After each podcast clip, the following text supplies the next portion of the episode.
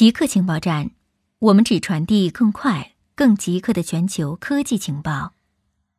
首先插播一则通告：之前每周二播出的极客情报站特别版已经独立更名为《赛博故事》，成为独立专辑。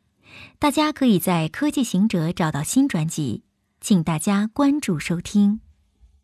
研究称，穿山甲可能是新冠的中间宿主。香港大学管义等人在预印本网站 bioarchive 发表论文，报告穿山甲可能是新冠的中间宿主。管义等人报告了在中国南部反走私行动中查获的穿山甲中，发现了2019 nCoV 相关冠状病毒。他们发现，穿山甲相关的冠状病毒属于2019 nCoV 相关冠状病毒的两个亚型，其中一个的受体结合域与2019 nCoV 非常接近。作者们认为，研究发现的多种穿山甲冠状病毒谱系。及其与2019 nCoV 的相似性表明，应该考虑将穿山甲视作这次新型冠状病毒的潜在中间宿主，并应将其从菜市场上清除，以防止人畜共患传播。穿山甲是所有哺乳动物中非法贩卖最为严重的，被用作食物来源，鳞片还被入药，因此穿山甲近年来越来越受到关注。中华穿山甲等穿山甲物种现在已被世界自然保护联盟列为濒危物种红色名单上的极危物种。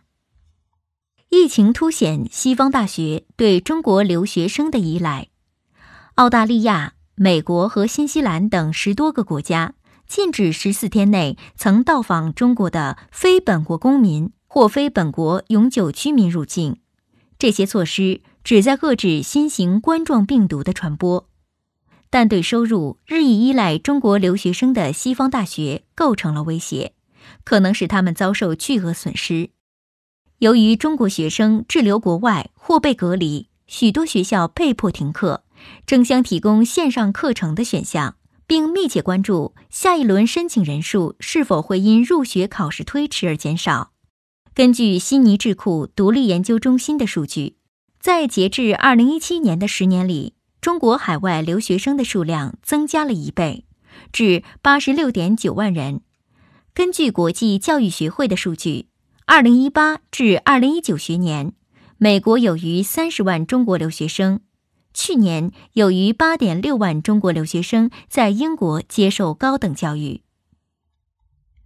天文学家在银河系外发现氧分子，氧。是维持生命的重要物质，氧在宇宙中的丰度仅次于氢和氦。天文学家曾认为，氧气在恒星间的空间内普遍存在，但迄今一直未有人在银河系外发现氧气。现在，中美科学家携手首次在银河系外发现了氧气，这些氧气位于距地球五点六亿光年的类星体 Markarian 二三一内。也是科学家迄今在太阳系外探测到数量最多的氧气。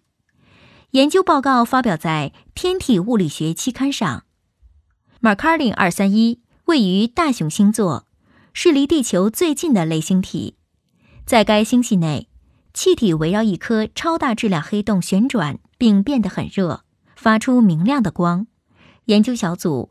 利用位于西班牙和法国的射电望远镜，看到了二点五二毫米波长的辐射，这是氧气存在的标志。SpaceX 计划将游客发送到太空轨道。SpaceX 计划将游客发送到地球高轨道上，时间可能是在明年底。他正与 Space Adventures 就此展开合作，票价尚未公布。但预计为数百万美元。Space Adventures 此前与俄罗斯航天局合作，将太空游客送到国际空间站。SpaceX 的太空旅游不涉及到空间站，而是将游客送到距离地表八百到一千二百公里的轨道上。SpaceX 正在准备 Dragon 飞船的载人飞行测试，它的太空游将使用相同的飞船。固定时间，固定地点，我们下次再见。